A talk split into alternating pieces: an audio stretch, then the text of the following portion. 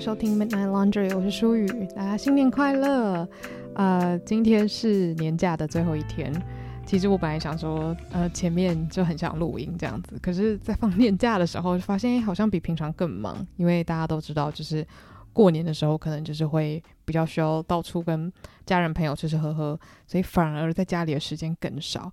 那在我们开始今天的读书会之前呢，想要很歪楼的跟大家推荐一部，呃，算是综艺节目吧，就是最近在 Netflix 上架的《我家宝贝大冒险》。大家有没有觉得超级跳痛？这个节目，如果你家有第四台的话，可能不陌生。我很多朋友都说他们在家里有看过，但是因为我家没有第四台，所以我是最近才知道这个节目的。反正就是我跟我朋友吃饭的时候，他就说：“哎，她跟她男朋友最近在看。”殊不知他们只是看了第一集，但是当时我不知道。我想说：“哦，他们很推荐，然后又是在讲小朋友，呃，出门算是跑腿的一些记录，这样子就是零，哎，没有没有零到五岁，大概就是三到五岁的小朋友，然后去大挑战，然后大人。”就是其实会在路边，呃，算是照顾他们的安全，那也是让他们挑战看看可不可以做到平常都跟爸爸妈妈一起做的事情。然后我本来是想说，抱持着看可爱小孩的心态去打开这个节目的，殊不知我从第一集到第六集吧，我是每一集都哭到，就是是真的很夸张，是只能用泣不成声跟痛哭流涕来形容的那种程度，是连我自己都吓到。那为什么会哭得这么伤心呢？但主要就是因为觉得小孩子很纯真、很可爱，就是小朋友那种很天真，然后一点点小小的事情就可以让他们很开心，然后他们所说的话跟做出的反应都很难预料。就这些单纯当然是很感动我，但是我觉得最触及到我的地方，就是因为，嗯。他前面几集拍摄的时间偏久远，就是可能会有什么一九九一啊，什么一九九五之类的。就是说这些小孩大概现在都跟我差不多大，或是比我更大嘛。然后他们就是 真的很可恶，他们给我去追踪报道，就是给我们看这些小孩他们长大之后在做些什么，然后甚至可能会有就他们的下一代继续跑腿这样子。然后就是在访问这些长大之后的小孩。的时候，你就会看到一些，嗯、呃，就是物换星移的事情，然后这部分就真的真的非常非常的触动我。反正就有几集，我真的就是哭到一个爆炸，所以就推荐，如果你是对于这样子题材有兴趣的朋友们，赶快去 Netflix 看一看。我觉得如果你呃，突然觉得你在生活中找不到任何可以让你喜悦的事情的话，真的很值得一看。像是其中有一集，就是有一个小男生，他跟他姐姐一起去跑腿，然后他们家住得比较远，那时候的交通没有那么发达，还没有两千年，他们就先搭船，然后再搭火车，要去帮家里的人买炒面跟妈妈的感冒药。然后他们去买炒面的时候，就是弟弟他因为太矮，所以他看不到那个阿嬷在炒面的样子，就他们是现炒现卖，有点像美食街那种地方。然后他就很想看，可是他又看不到，他就很难过这样子。然后他姐姐看到他就是这么的难过，就把他抱起来，就两个小孩都很小哦。然后他弟弟就终于就是眼睛可以看到，就是阿嬷在炒那个炒面的样子，然后他的眼神就很开心，就是眼神是放光芒那种。然后我就哭了，我就觉得，就是他看到炒面那种快乐的眼神，就会让我觉得，快乐就是这么的简单呢。就是对于这个小朋友来说，可以看到热腾腾的炒面被炒出来。然后可以自己拿着那一袋炒面，就是他当下最快乐的事情。我不知道这件事情就让我好想哭。我那天就是看完其中一集，然后我弟就带我去拿我们外带的食物。我在摩托车上面继续泪流满面，我就觉得自己就好像疯婆子，但是就 也是觉得自己可以这样被触动，觉得蛮感激的吧。就感谢这些可爱的小朋友们曾经有这么可爱的时刻。好啦，那我们今天其实要讨论的呢 是《大亨小传》的第七章，那下一集就会是完结篇啦。但是我之后应该还会再做一集讨论整本书的一些核心概念，以及美国梦的破碎等等等的，就是一个算是回顾啦。之前我记得，呃，劝导的读书会我也做过类似的事情。那第七章因为它比较长，所以我们今天一整集就是讨论这一章就好了。那这一章其实也发生了非常多的事情，就是除了、呃，这些角色们的关系会突如其来的产生变化之外呢，也发生了一场非常惊心动魄的意外。那这个章节的开始呢，就讲到说，诶，盖茨比的家最近都没有在办派对，然后这个时候他的邻居尼克就觉得，诶，他是生病了吗？还是怎么了？就是为什么？每天就是夜夜笙歌，虽然盖茨比本人没有夜夜笙歌啦，但是就是里面的宾客很显然的就很常来参加派对嘛，怎么会突然就停办了呢？然后他打电话过去也觉得很怪，就是好像仆人也就是很冷冰冰的，就感觉都换人了，跟原本的人都是不一样的。那后来呢，他才知道说啊，原来这个奇怪的转变就是因为盖茨比把家里所有的佣人都打发了，就是不再聘用他们了。这件事情也导致。他们家现在就是乱成一团，就是他好像雇佣的新的人员不是很专业这样子。那后来他在跟盖茨比对话的时候呢，才知道啊，原来是因为黛西最近很经常来到盖茨比的大宅院，所以说呢，因为他并不是那么喜欢这个派对的氛围。那盖茨比这个护妻心切，好，虽然不是他的妻，但是你知道他就是一个宠妻魔人的心态，他就是宠黛西宠到不行嘛，所以他就所有人都打发掉，再也不办派对了。那其实，在这个非常委婉的叙述中，你就可以知道说啊，黛西常去盖茨比家，孤男寡女，他们又是旧情人，然后盖茨比又爱黛西，爱到一个不行，就是这几个连连看，你就大概可以推断出这两个人应该是有在呃互通款曲吧，就是可能有一段小小的恋曲正在发生这样子。那接下来呢，黛西她打电话给尼克，说希望尼克可以去跟他盖茨比还有汤姆吃饭。那这个时候，尼克就想说，等一下，就是你跟盖茨比偷偷见面就已经。我觉得够危险了，你们现在居然要三人对峙，然后还要把我找上，到底是什么意思？这样子，那他赴约的那一天呢，就非常非常的炎热，是那种会让人非常非常不耐烦的夏日。大家应该就是很有经验哦，就是当时也没有这么多的什么空调设备啊，所以想当然的，在这种天气之下，每个人都会特别烦躁跟烦闷。好，那总之呢，尼克他就满头大汗的搭着车，终于来到了汤姆家。因为一个住在东卵，一个住在西卵嘛。那不只是尼克本人，就是觉得很阿杂，觉得很热啊，连管家看起来也一副快爆炸了。好，所以其实我觉得这个关于天气的叙述，我自己是非常可以理解，因为台湾就是一个很热的地方嘛。然后我就一直在看这个章节的时候，就在想，天哪，如果到处都没有冷气，你再有钱，你也解决不了这件事情。诶，真的就觉得哇。辛苦他们了，没有冷气的时代真的是真的是蛮痛苦的吧。好，那回到正题哈，就是他终于来到了汤姆家。那在场的除了有汤姆、黛西、盖茨比之外呢，还有乔丹贝克。所以在前面几个章节，我们看到几乎所有重要角色又再次的齐聚一堂了。那汤姆呢，他本来是在打电话，他在打电话的对象呢是那个 Wilson，就是。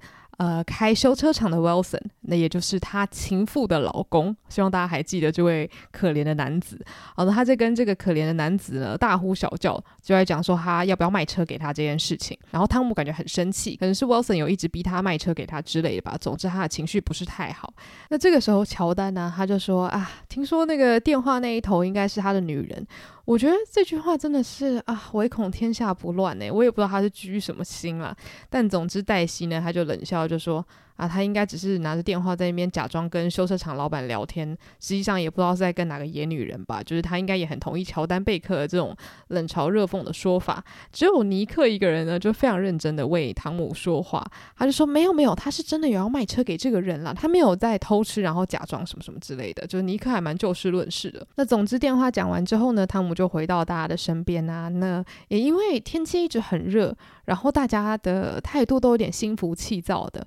那接下来的情节呢，就可能要请大家稍微见谅一下，我觉得可能会有一点混乱，像一团散沙，因为内容就真的这么混乱，就是大家有点。一直在各顾各的，然后各说各话，然后又在一个情绪不是很良好的情况下，因为太炎热了嘛。那首先他们做了什么事情呢？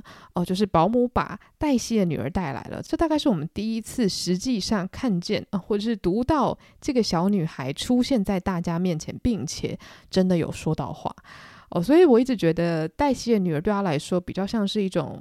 啊、玩具或是道具的存在吧，就是需要的时候叫出来说个两句，给大家抱一抱、捏一捏，然后又把它丢回去给保姆了。那实际上呢，也真的就是这样子。他就说啊，这我的宝贝，快来快来，然后呢，就让大家看一下他女儿可爱的样子啊，然后说啊，你看他长得不像他爸爸，他长得像我啊，是不是啊？是不是啊？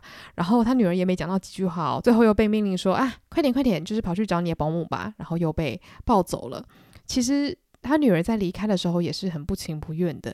我我就觉得说，其实很明显的，他女儿是非常缺爱的，因为汤姆很显然完全不在意女儿的死活啊，就是汤姆从来都没有实际上对着女儿说过任何一句话，然后再来黛西也是把他当成工具般的存在嘛，所以就其实会觉得蛮可悲的，因为他们当然你说钱是很多，可是他们两个我觉得。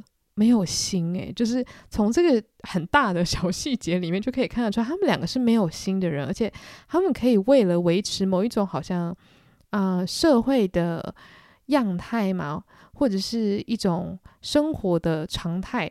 而去做出很多表演性质的事情，就是他们这个位阶该做什么事情，他们就做什么事情。但是实际上，他们真的在乎吗？也许不在乎，他们只在乎那个门面啦，大概是这种感觉。那接下来呢，他们就开始抱怨说啊，真的好热啊，感觉一年比一年热啊。然后要不要来喝一些冰的饮料啊？这样子。那其实今天的这个会面呢，就非常尴尬嘛，因为盖茨比跟汤姆这两个人，他们很显然就是在呃。立场上面应该是非常对立的，因为盖茨比就是喜欢人家的老婆啊。那汤姆呢？他也好像慢慢的开始有这个感觉。好，一开始他可能完全没有意识到，因为他也是极度自恋型人格。那就在他们聊天啊、喝酒啊，试图要去抹灭这个紧张的气氛的时候呢，黛西就开始嚷嚷了。他就说：“今天到底要做什么啊？明天要做什么？未来的好几年我们到底要干嘛？”这样子就是一直在那边非常的焦躁的烦恼着一些天花乱坠，然后不着边际的事情。这样子，他说：“好热哦，那不然我们进城吧。”就提议说，大家一起去城里玩一玩。但是这个时候呢，汤姆却看着盖茨比说：“哎，我只有看过有人把马厩改成车库，但是我是第一个把车库改成马厩的人。”我想说，谁在乎？但是很显然，对于汤姆来说，这可能是一种可以夸自己的方法吧。就是说，哦，我我我跟其他人都不一样，你知道，我我引领风潮，而且他就是 很认真的在忽视黛西的话嘛，因为黛西说他想要进城，然后黛西就继续说，他就说。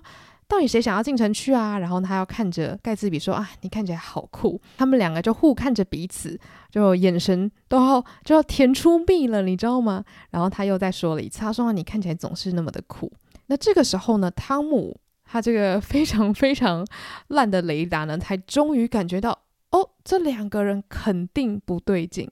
他就发现说，他们两个眼神中是不是有一些我不知道的东西呢？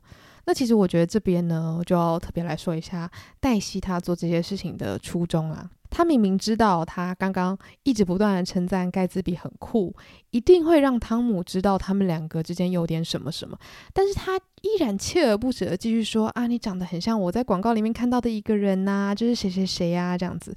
为什么呢？我觉得他是很有意识的想要挑战汤姆，想要让他知道说。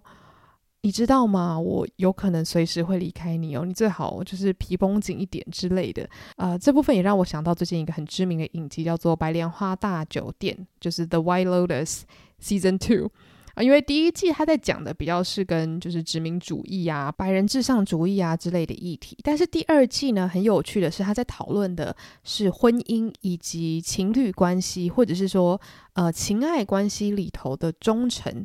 以及互相猜忌玩弄的伎俩，呃，因为白莲花大饭店或是大酒店，它这个影集的初衷就是一定会有一个人死掉，然后会让这些非常有钱的角色们在饭店里面发生一堆狗屁叨叨的事情，然后最后反正就是会有一个案件，然后会告诉你真相这样子。所以我在这边也不要爆雷啦。不过我特别要提到，就是在第二季的白莲花大酒店里面，就有讨论到关于在情侣或是在夫妻之中。到底是保有绝对的诚实才可以让感情长长久久，还是说你们要一直不断的互相猜忌，不不断的让对方觉得有一种危机感，有一种好像随时都会被背叛的感觉，然后来让这段关系一直是干柴烈火，随时都可以烧起来，随时都有新鲜感这样子。我就在读到这一句的时候，我就特别的觉得哦，让我想到了白莲花大酒店。然后，其实《白莲花大酒店》这个系列也不断的会让我看到大亨小传的身影，就是不断的浮出来这样子。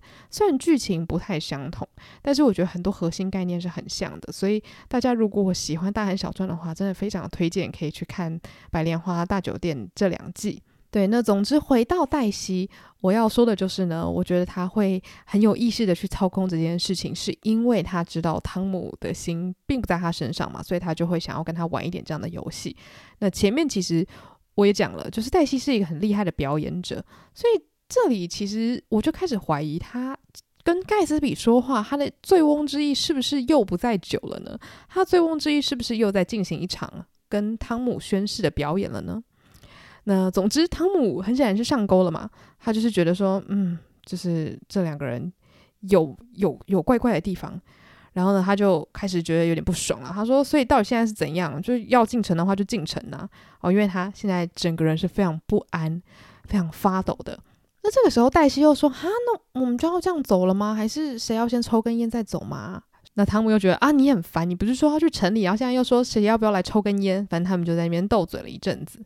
那最后呢，大家就决定说，好好，那就进城吧。那两个女生就是乔丹跟黛西，他们就去梳妆打扮了。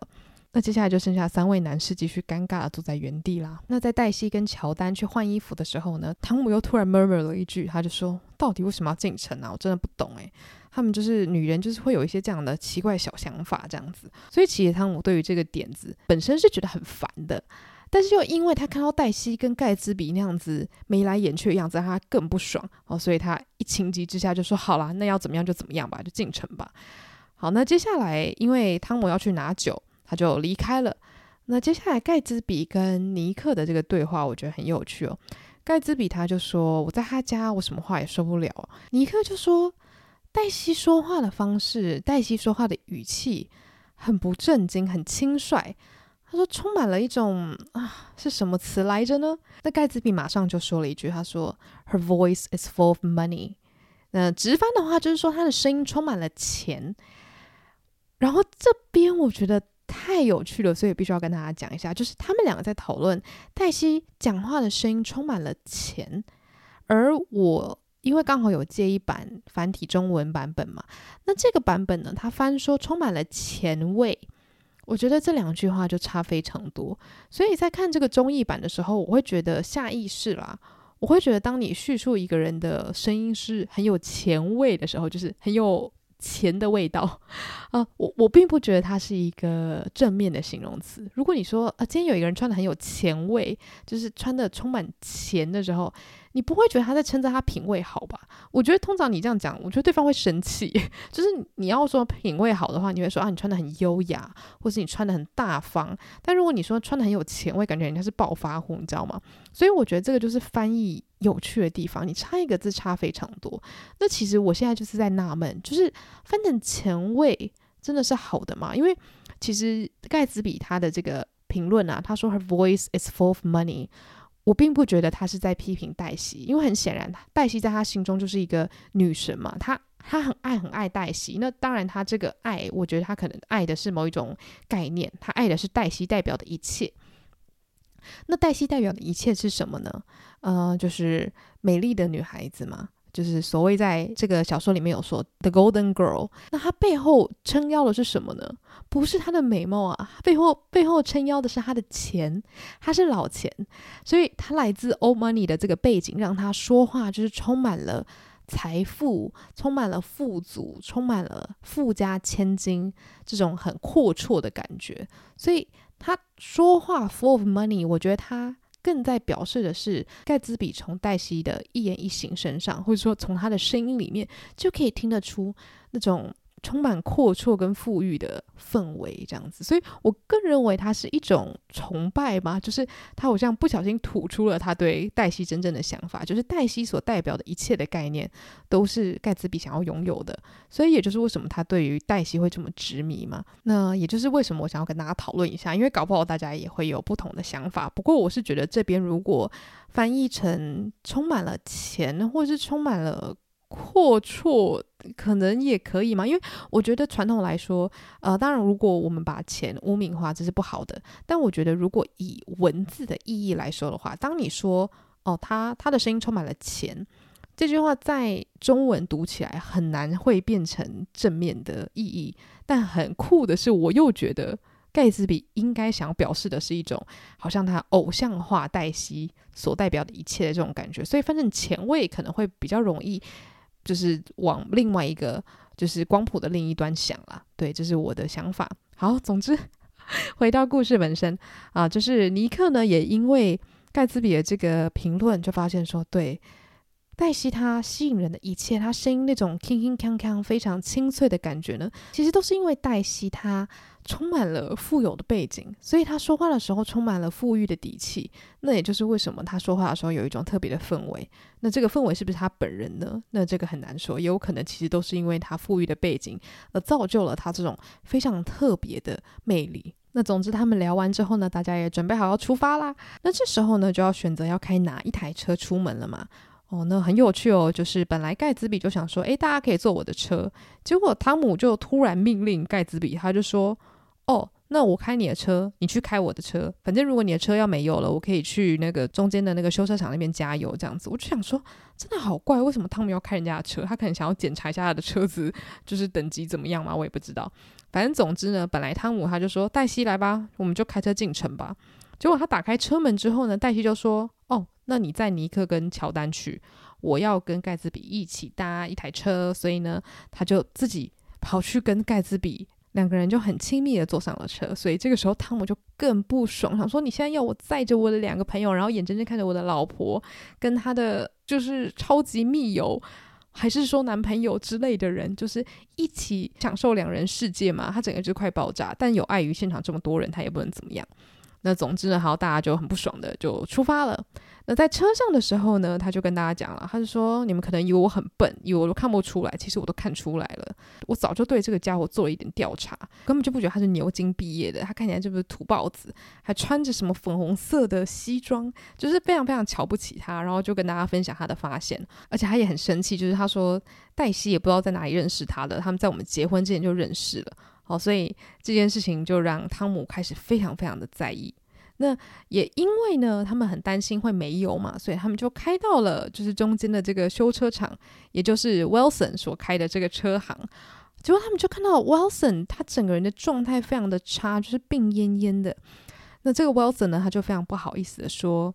啊，就是我之前打电话一直叫你把车卖给我啊，其实我是有苦衷的，因为我是真的很想要搬家，我很需要钱，就是我想要搬到西部，因为我的太太啊已经想要离开这里，说了十年了，我想要大家离开这里。那为什么他会突然有这个？决定，然后又为什么他看起来这么病恹恹的呢？原来是因为他怀疑他的太太有小王，所以他才整个人就是受到很大的打击，病恹恹的，然后想要赶快带他老婆逃离这个是非之地，让他老婆没有办法再跟小王继续往来。他会分享这件事情，就代表他完全没有想到这个所谓的小王就是汤姆本人，所以我就觉得哦，天哪，真的好可怜，就是你在跟小王本人。要钱，你知道吗？就是他在跟小王本人说：“哎，快点卖车给我，我要筹钱。”这样子。那这个时候，汤姆就真的觉得世界崩塌，他就半放弃状态，他就说：“好，我明天就把车卖给你，OK？” 那这个时候呢，尼克就发现，哎，在车行楼上的窗户前面呢，有一双眼睛正在看着他们，是谁呢？就是梅朵威尔森啊，也就是车行老板的太太，也就是汤姆的情妇。他就是用他火热的眼睛看着他们。首先，因为他看到他的情夫，但他却无法冲下去见他。他觉得就是你知道很很无助，很生气。那也因为他就是跟小王互通有无的事情被发现了嘛，所以他现在有点感觉被禁足。然后他又看着乔丹，露出了非常非常恐怖的表情。为什么呢？尼克说他后来才知道，原来因为梅朵看到乔丹的时候，以为他是汤姆的太太，然后所以。那个时候，他就是被嫉妒给吞噬了，这样子。那这个时候，汤姆他的心里又作何感想呢？刚刚我说他应该是非常非常的崩溃嘛，因为前一秒他拥有全世界，他有他的妻子，他还有他的情妇，哇！他可以把大家就是搞得团团转，然后钱又多到不行。结果现在他的老婆看起来要跟别人跑了，他的情妇感觉也要就是跟着自己的正牌老公跑了。他瞬间失去了一切他所拥有的东西，所以他的尊严、他的自尊就扫地啊！对于他这种非常自恋型人格的人来说呢，这应该是晴天霹雳般的消息吧。那总之，他们加完油之后呢，他们就。好啦，继续开车。汤姆呢，其实就一直维持着一种惴惴不安的感觉。那他们就在那边一直讨论到底要去看电影啊，还是怎么样啊？那汤姆就一直很想要 赶快跟黛西还有盖茨比会合，因为他就是不想要他们到时候开着车跑去什么两人世界开一个什么小套房，然后让他找不到之类的。那最后他们决定要干嘛呢？他们最后就在酒店租下了一间套房。哦，有可能想说进去休息，进去开个派对吧。就是当时的有钱人，他们的娱乐听起来真的是非常非常的无聊，就是租一间饭店，然后进去不知道干嘛。反正他们最后就跑进去套房，然后呢，全身都是汗，汗水浸湿他们的衣服内裤这样子。然后也因为黛西呢，就一直抱怨很热，一直说啊，开窗户啊，什么什么之类的。然后汤姆就很不耐烦，他就说：“你不要再说很热了，你再说就会更热。”这样子，我就觉得这个对话好日常哦。那这个时候盖茨比也不爽了，他就说：“Osborne，你为什么要一直找他麻烦呢、啊？是你自己说可以进城的，你为什么现在要骂黛西，还有气噗噗这样子？”结果呢，汤姆也就不开心喽。汤姆就说：“你一直东一个 Osborne，西一个 Osborne，你到底是在干嘛？从哪里学来的啊？这是不烂口头禅啊？”那这个时候，黛西也不高兴啊，就说：“你为什么要攻击我的朋友？你再攻击他，我就要走了。”那接下来呢，他们又听到说：“诶，就是这附近好像有人在办婚礼。”然后他们就说：“啊，这么热的天气，居然还有人要办婚礼哦！”因为大家就觉得说，这种天气，他们光是坐在那边休息就已经不耐烦了嘛。那也因为他们聊到婚礼的话题啊，他们就开始闲聊到说，当时他们的婚礼上面有一个号称是他们朋友的人，可是黛西跟汤姆却都不认识，就想说，诶，会不会只是想要来蹭一顿饭，还是说跟婚礼里面的来宾可以搭便车什么之类的？总之呢，当时这个宾客他有自称说自己是耶鲁大学的学生，因为汤姆跟尼克都是耶鲁大学的嘛，可能想说就谎称是他们的校友这样子。然后他们就说根本就没有他这个人呐、然后呢，汤姆就想说啊，这是一个完美的话题。为什么？他就说，哎，讲到这个盖茨比啊，听说你去过牛津大学是吧？那盖茨比就说，呃，不完全是。然后这个时候汤姆就说，啊，你不是说你你上过牛津吗？盖茨比呢，就可能因为被直捣黄龙，所以他就分享了事实上发生了什么事情。好，他就说我实际上是去过那里。那我只待了五个月，所以我不能说我是牛津大学毕业的。那当时是因为呢，他们为军官安排了一些机会，就是你可以去英国或法国的任何一所学校。那这个时候，尼克他就觉得说，诶，盖茨比其实没有说谎，他真的去过牛津，他真的上过牛津嘛？那就是五个月。那当然，严格来说，你说他是牛津毕业的嘛？好像。如果这样讲的话是说谎，但他的确有待过牛津大学，所以他并没有针对自己的经历去说谎。在尼克这边呢，他是更加的信任盖茨比的。但是呢，汤姆他就不放过盖茨比哦，他就说：“但是我还想要再问你几个问题。”然后他说：“所以你到底想在我家搞什么鬼啊？”哦，所以他就是更加的直捣黄龙，他不只质疑盖茨比的来历。他更质疑盖茨比想要在他家制造出了波澜，好，那所以其实我觉得这个就会让整个对话变得越来越可怕，好，那所以接下来真的是很疯狂哦。那黛西他就说他没有要干嘛，是你在是你在乱吧？你控制一下你自己好吗？那汤姆就说哦，所以你的意思是说我可以在这边看着一个男人勾搭你，是不是？你说我不能控制我自己哦，那是你自己不把我们的婚姻当一回事吧？那他甚至还讲出了一句非常非常恐怖的话，他说：“哦，如果你不把我们的婚姻当一回事的话，那我觉得我们干脆就让黑人跟白人结婚算了。”哇哦！就虽然这句话从汤姆嘴里说出来，我可是一点都不惊讶了。而且大家要想想看，一九二零年代还是非常明智未开的时期，就是当时的这个种族歧视呢，还是非常的严重。哦，但是汤姆真的就是所谓的白人至上、精英主义的这种非常欠扁的。呃，人对，那反正呢，他现在就是情绪激动，胡言乱语，然后讲出了一些非常难听的话。那汤姆他就继续对盖茨比大吼，他就说：“我知道我不受欢迎，我不会像你办那什么很 fancy 的派对，但是呢，我就不会像你一样想要把家里搞跟猪圈一样，然后才可以交到很多朋友啊。”我觉得他意思就是在你知道，就是捧一踩一啊，就是说，哦，我我知道我知道我没有很多朋友，但是我也不会像你一样，就是你知道我比较清高，我不会像你一样，就是哗众取宠这样子。我就想说。哇，就是 那个贬人的技巧就蛮烂的。那这个时候呢，尼克他虽然也很生气，但是他又觉得汤姆在生气的那个样子实在太可笑了，所以他就一直忍不住很想要就大笑这样子。那结果盖茨比他怎么回应汤姆这整段话呢？他就说：“我有话要对你说。”但是黛西这个时候又制止他，就说：“求你别说，我们回家吧，就是我们都回家好不好？就是这场闹剧就到这里结束。”那尼克当然就。举双手赞成啊，想说我们赶快结束这一场很糟糕的聚会。他说：“好好，我们快走吧。”结果汤姆就说：“我觉得我应该知道盖茨比想要说什么。”那盖茨比就直接把这句话喷出来了，他就说：“你的老婆不爱你，他从来都没有爱过你，他爱的是我。”哦，所以这句话其实他就点明了盖茨比他从头到尾想要的是什么呢？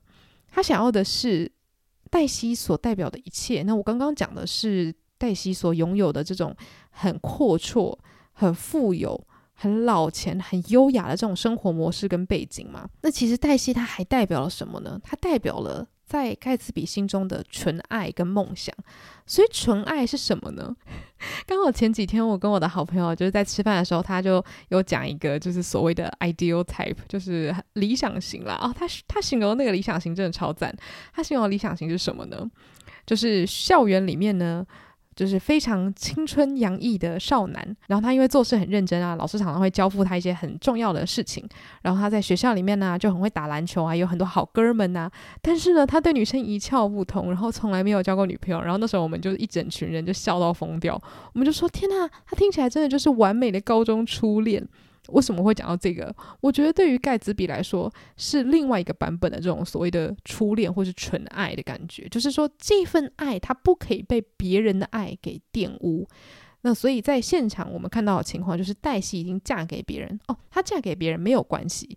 我们的爱很纯粹，所以黛西她是迫不得已才嫁给这个讨厌的猪头。她从头到尾就很爱我，她从来没有爱过这个大烂人。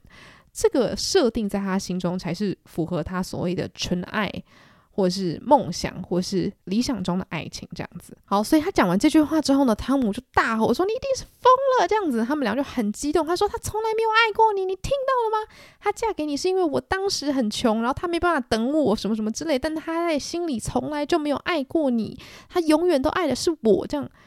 然后这个时候，尼克跟乔丹就想说：天哪！”谁来把我们带走啊？但他们两个呢，就开始在面一直大吵哦。那这个时候呢，盖茨比就想说，既然我们都已经说到这个份上了，我们就大摊牌吧。他就说，反正我们之间的爱已经持续了五年了，就是你在我们的故事里面就是不被爱的第三者，好吗？为什么要扩的吸力人气？那反正我觉得还蛮适合的。对，然后汤姆就说。等一下，就是你们在胡说什么啊？就是我们之间明明就是有爱过的啊！但是盖茨比就说没有没有没有，我们没有看到彼此的时间呢，我们都爱着对方，只是你自己不知道而已。而且我想到你不知道这件事情，我就觉得啊，你真是可怜，真是太可笑了这样子。那汤姆呢，他还是坚持他的想法，他就说。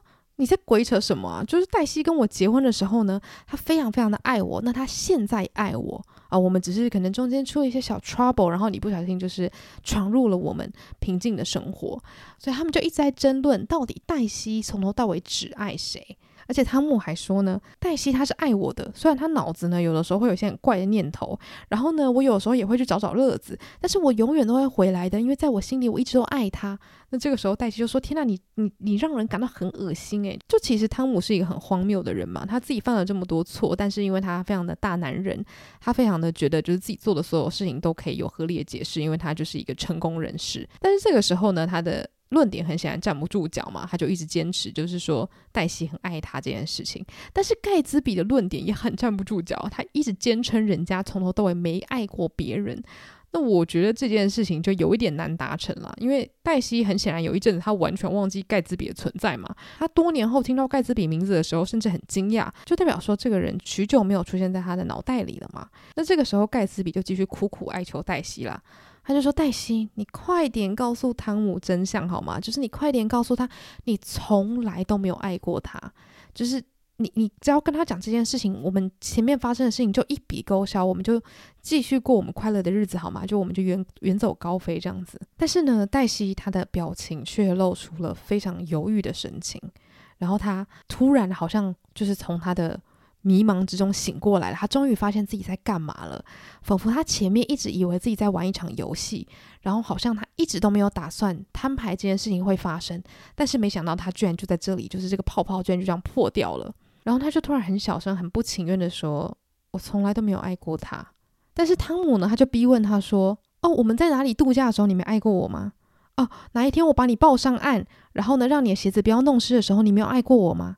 但是黛西她那个时候就已经就是有点心已死，她就说：“你不要再讲了。”然后她又转头跟盖茨比说：“你要的太多了，我现在爱你现在还不够吗？过去的事情我真的无法挽回了。”所以其实为什么黛西会这么挣扎，就是因为她她真的爱过她的老公汤姆啊。他当时如果不爱他的话，她也不会这么开开心心的嫁给他。因为黛西就是一个没有心的人嘛，你要她随便爱上谁，我相信都可以的，好吗？就是你只要给她足够的幻想、足够的虚荣感，我相信她可以马上爱上另外一个人。所以她会觉得很痛苦，就是盖茨比所想要的这种忠贞，所想要的这种呃很扭曲的道德，黛西是。没有拥有这种东西的他，他不具有这样子的爱的能力，我相信，所以他很痛苦就是盖茨比在要求一件他根本就做不到的事情。所以呢，他说：“我以前爱过汤姆，但是我也爱你啊，我也爱你。”这个字对于盖茨比来说，应该就像是一把刀吧，就是不停不停的往他心头插。这句话对他来说完全不够好，完全不好。那汤姆他就更开心啦，想说：“哈，我终于抓到你的小辫子了吧？”他就说：“我跟黛西之间有多少你不知道的事情啊？这些事情我们两个都永远不会忘记哦。你都不知道我们曾经多么多么的相爱，而且我们现在还是很相爱的一对夫妻这样子。那这个时候好像攻守有点交换了哦，反而是汤姆占上风了。他就说：我从现在开始会更加好好的保护你，就我不会再让你受伤了。你你你赶快回来我身边这样子。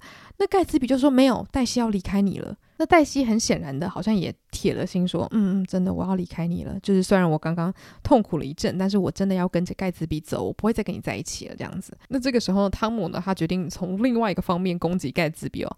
他就说：你之前不是说你有开一些药店吗？你不要以为我不知道你在那边搞什么鬼哦。你开那些药店应该都是走私货吧？应该都是卖私酒吧？因为当时二零年代是有禁酒令的嘛，所以你走私就可以赚大钱。但这个就是走走黑市嘛，就是不是一个非常光彩的。”买卖嘛，而且他又更变本加厉的讲说啊，除了你之前做过的那些勾当啊，你不要以为我不知道，你最近还有在做一个大的买卖哦。而且很多人明明就可以告你犯法赌博的，他们只是因为很害怕，所以不敢揭穿你哦。所以这个时候他感觉是想要撕下盖茨比那种很高道德、高姿态的假面具，想要让黛西知道说，你知道你现在想要跟着一起跑的这个小王，其实是一个大烂咖嘛，其他都在经营一些不法生意嘛，这样子。然后这个时候，乔丹他好像仿佛就是一个吃瓜群众，在看着这整件事情。那尼克呢，他就看见黛西很惊恐的看着这两个男人。那盖茨比的表情呢，更加的惊恐。以往别人用什么样的流言蜚语说他，他都不在意。但是今天在黛西面前，被黛西的老公这样子整个就是不要扛的大说特说他在生意上所做的不法勾当，他仿佛就是整个人被卸掉了铠甲，好像就是完全的被攻击到了这样子。那这个时候呢，盖茨比就马上回头开始。很激动的对黛西说，然后呢，就否认一大堆别人给他的指控，就甚至汤姆没有提到，他也疯狂的驳斥那些指控。但是因为他说的越多，黛西就越来越害怕，想说：天哪，你有做过这些事情？天哪，就是原来你不是我想象的那样。天哪，你有可能在犯罪吗？这样这样这样。然后最后黛西好像就越来越退缩，越来越打消了要跟着盖茨比一起远走高飞的这个念头。那最后呢，好像这件事情就烟消云散了，盖茨比也就此放弃了要跟黛西跟汤姆直接摊牌把这件事情结束的这个念头。那这个时候的黛西呢，已经完全没有了任何的勇气，所以他也只能央求汤姆，就是说我们不要再继续这场闹剧了，拜托我们就回家吧，这样子。他现在就是只能祈求可以当一个快乐的鸵鸟，逃离他自己惹出来的这一桩是非。那汤姆就说好，我们回家。然后呢，他就命令黛西坐盖茨比的车回家。哦，那他这个命令呢，其实就有点假大方啊，就想说，反正我看你跟盖茨比这一桩应该是不会成了，我就好像有点小侮辱你似的，就是叫你跟你的前小王一起开车回家这样子。好，反正总之呢，他们就走了。那这个时候剩下三个人也要走了嘛，但是呢，尼克就突然默默的说了一句，他说：“我突然想到，今天是我生日。”就在这个时候，尼克满三十岁了。那他的三十岁生日呢，居然是在这种狗屁倒灶，真的就是狗屁倒灶四个字诶。在这么荒谬的情景下度过了，他仿佛可以看到他的未来似乎是没有什么光芒。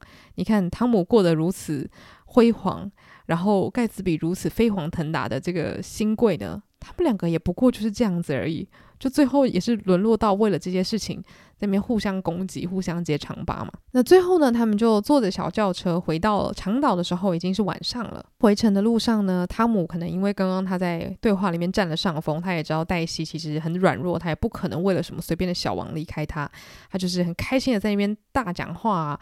那乔丹跟尼克就已经。完全对汤姆失去任何同情心了，就觉得说这整件事情就是让人很受够。然后他也觉得说，好啦，虽然感觉三十岁的前景并不是很很很好，也没有一段稳定的恋情，然后也逐渐朝向衰老前进，但至少我身边有一个比黛西更坚定的女女女生陪在我旁边，然后也就是乔丹贝克，所以他们两个就互相握着手，然后呢，在车上这样子迎接三十岁的到来。这个时候呢，我们把镜头转向威尔森车行，也就是我们刚刚说一直病恹恹的 Wilson 啊，因为听到老婆好像红杏出墙的事情，让他就是大受打击，心灵受创。那他病恹恹的就跟他的邻居说呢：“我把我老婆锁在上面了，就是我们会待到我们在这里的最后一天，然后我们就搬走。”然后这个邻居就吓到了啊，就想说。Wilson 从来都不是那种会讲出这么可怕话的人诶，他平常就是对他的老婆言听计从啊，为什么他突然就是好像变得很像一个很霸道的老公，然后要把老婆像动物一样锁在家里呢？肯定是发生了什么事情嘛。但是这个 Wilson 呢，也就是什么都不说，所以这个邻居就越来越好奇，想说为什么会有一个人突然这样子性情大变？到底这对夫妻是有什么样子的争执？结果呢，他就听到这对夫妇就开始在家里大吼大叫，就是 Wilson 的太太，也就是梅朵，开始破口大骂，他就说：“你打我啊，你打我啊，你这你这肮脏的烂人，你这个肮脏的懦夫，这样子。”然后就应该是因为他一直把老婆关在家里，然后两个人就是很不开心嘛。反正总之呢，他一气之下，这个梅朵就是这个老婆呢，他就冲出了家门，然后就是看着一个东西边挥手边大叫。结果这个邻居还没有来得及走到门口看，说：“诶，这个梅朵到底是在跟谁挥手啊？”事情就发生了，发生了什么事情呢？梅朵被车撞死了，非常可怕。有一台完全没有停下来的车朝着梅朵冲过去，嘣，就发生了这件非常非常惨烈的意外。他倒在马路中央，惨死在街边。那镜头我们再转回尼克跟汤姆还有乔丹贝克，他们三个在干嘛呢？他们正在开车，然后我们开开开开开。开到快要到威尔森车行的时候呢，看到哎，车行前面怎么一堆车啊？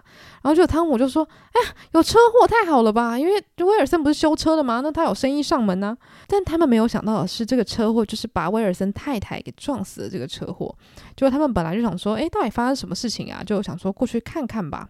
结果呢，因为汤姆太想要就是当吃瓜群众，看发生了什么事情，就他就看到了一条毯子，就是裹着梅朵的尸体，就是被抱进来这样子。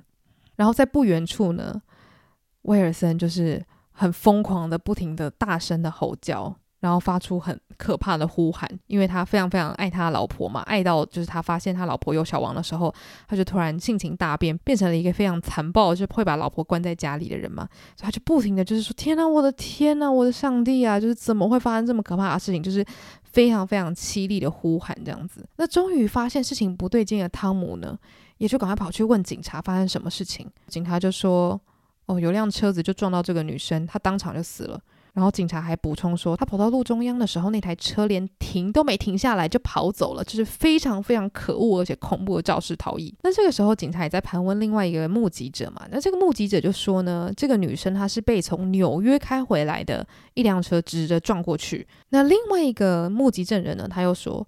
哦，那辆车是黄色的，而且是一辆很大很新的车，所以这也是一个重要线索嘛。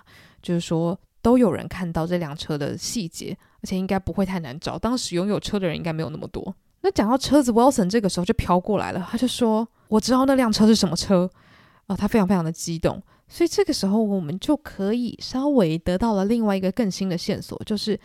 Wilson 很显然见过这个车嘛，因为他自己是开车行的，他一定非常了解车子。他看过的车子，他一定是不会忘记，或者他一定会有很深刻的印象。到底是哪一台车会让 Wilson 如此印象深刻呢？那这个时候，汤姆呢反而还跑过去安慰 Wilson，告诉他说要冷静下来，然后跟他讲说：“听着，Wilson，我今天不是有开一辆黄色的车子过去找你吗？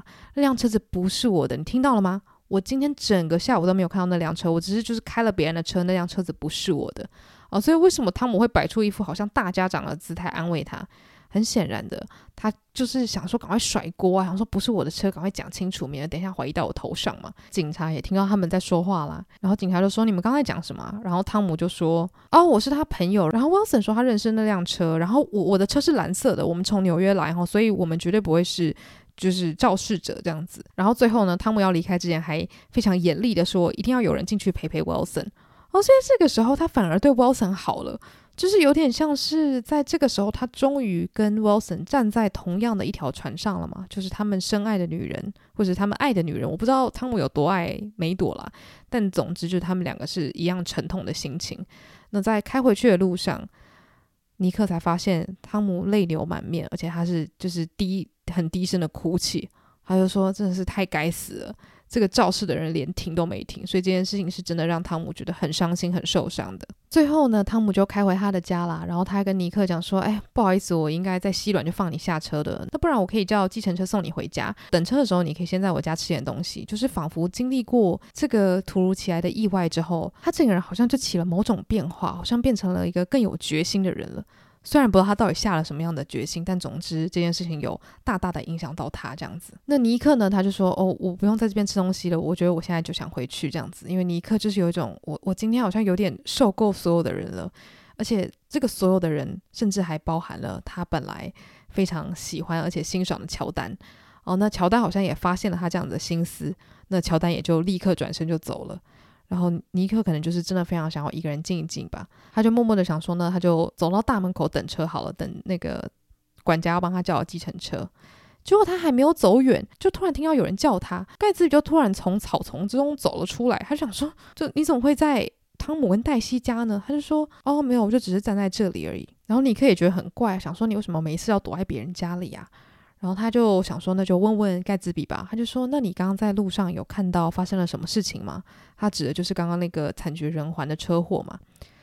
那盖茨比就说：“有啊，他死了吗？”哦，很显然他是有看到到底发生了什么事情嘛。那尼克就说：“嗯，那个被撞到的人的死了。”那盖茨比就说：“嗯，我想也是，而且当时我跟黛西说他应该是死了，反正他吓都吓到了嘛，长痛不如短痛，被撞死还比较好。”我想说这句话真的很恐怖。想说死了又不是你才讲得出口吧？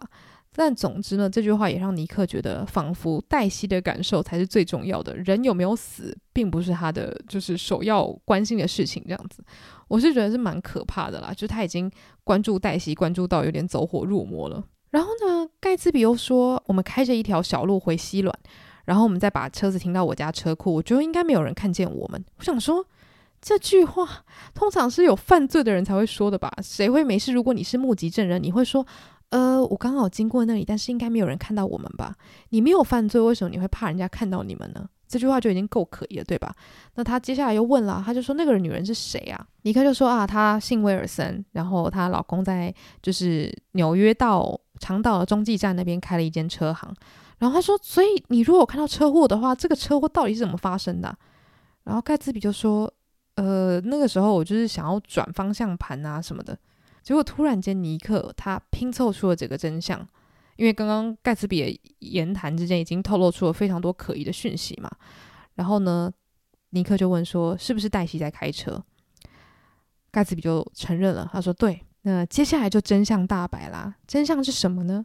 其实当时是黛西在开车。那他当时很紧张哦，他就说啊，我现在心情很焦躁，我很紧张。如果开车就可以让我冷静下来，这样子，这句话就很恐怖，你知道吗？好，总之他这个非常不稳定的人就开始开车，结果这个女人就突然冲出来，好像想跟他们说话，然后好像觉得说他认识他们两个人，但其实梅朵理论上应该不认识盖茨比跟黛西，他没有看过这两个人。那本来黛西是想要转方向盘的方向，但因为他太慌了，他又把方向盘转回去，结果最后车子就不小心就是。横冲直撞的把这个女生撞死了，这样子。然后尼克就说，而且你们把他撞得血肉模糊。但是盖茨比很明显没有要听这个细节，他说：“你别跟我说这些东西。”他说：“反正呢，就是黛西就继续踩油门，我就叫他停下来，可是他就不停下来，所以我就拉了紧急刹车。然后黛西又晕倒了，所以我就把方向盘接过来开走了，这样子。然后盖茨比还说：“呃，而且我还会跟警察说，一切都是我做的，这样子，就是这件事情跟黛西一点关系都没有。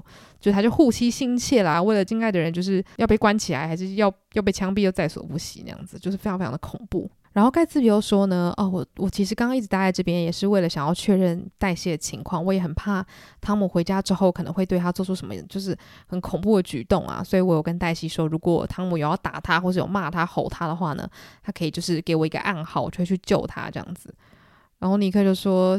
我跟你讲，汤姆现在根本就没有心情想他老婆，好吗？他现在难过的要死了，他现在没心情想这件事情了。那这个时候，尼克他就提议说，他去看看，就是窗户里面有没有什么打斗的迹象，或是有没有汤姆失控对着黛西大吼的景象。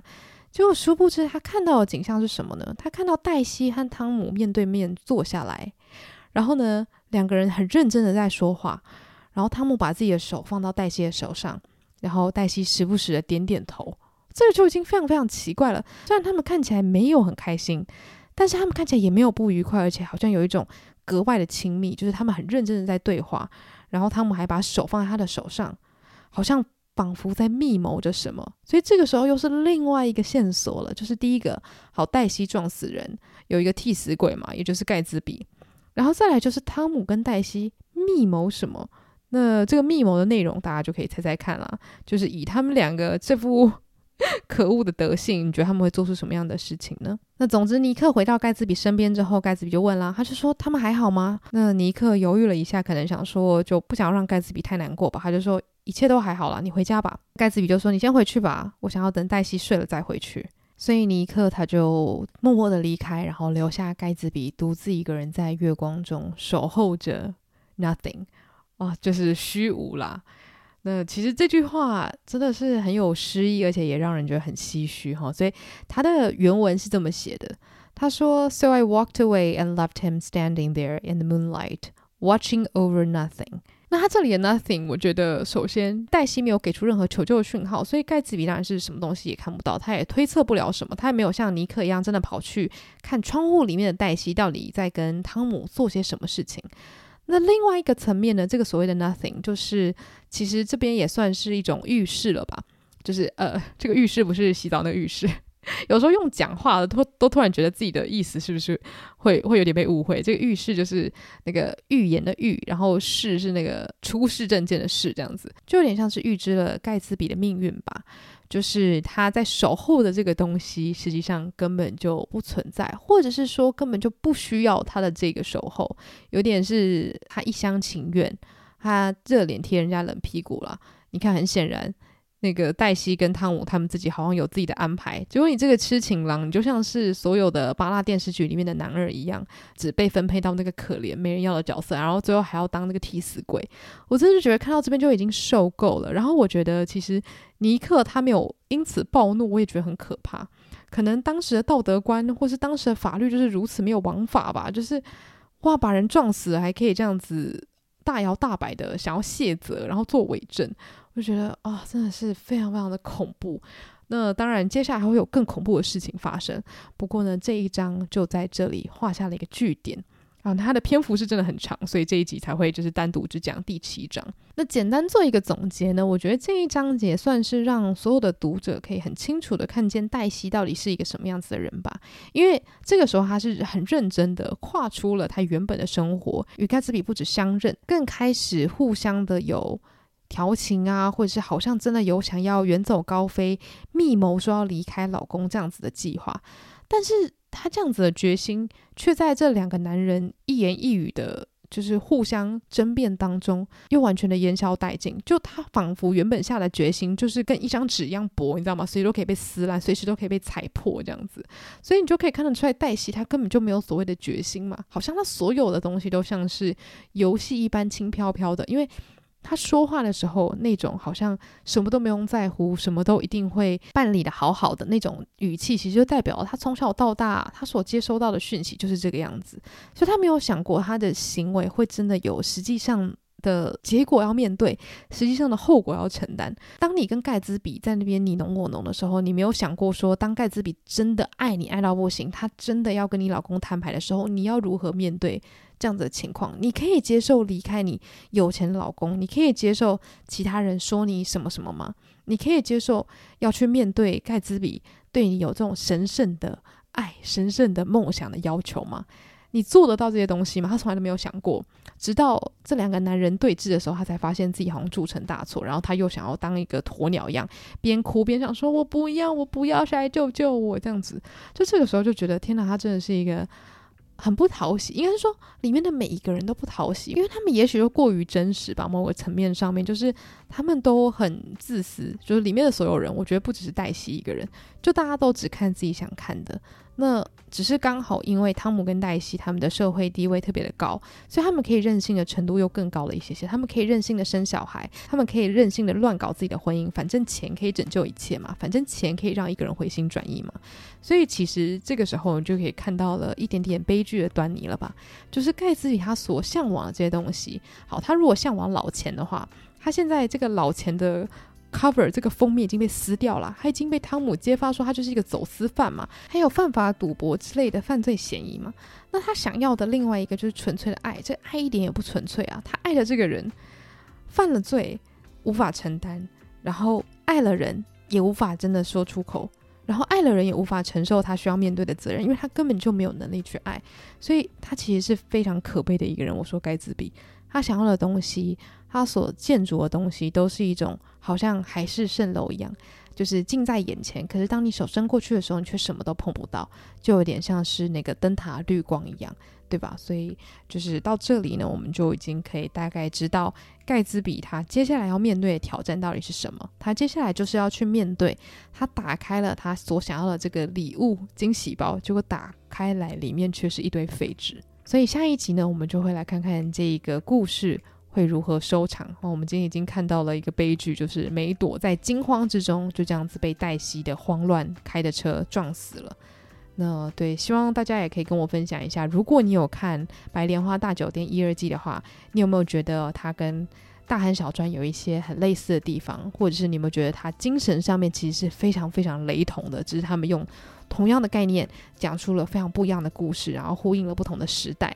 但是在这些时代的变迁下，其实很多的人性是并没有改变的。我们依然会看到非常相像的一些情景，这样子。那总之，非常感谢大家的收听。那如果你觉得有任何人可能会喜欢这样子形式的读书会的话，也欢迎推荐给你身边所有的亲朋好友们。也可以到我的 IG 跟我聊天互动，分享你的听后感。我的 IG 账号是 Andrew Allen 八五一一，所有的资讯都会放在下方资讯栏。那我们就下集再见喽，拜拜。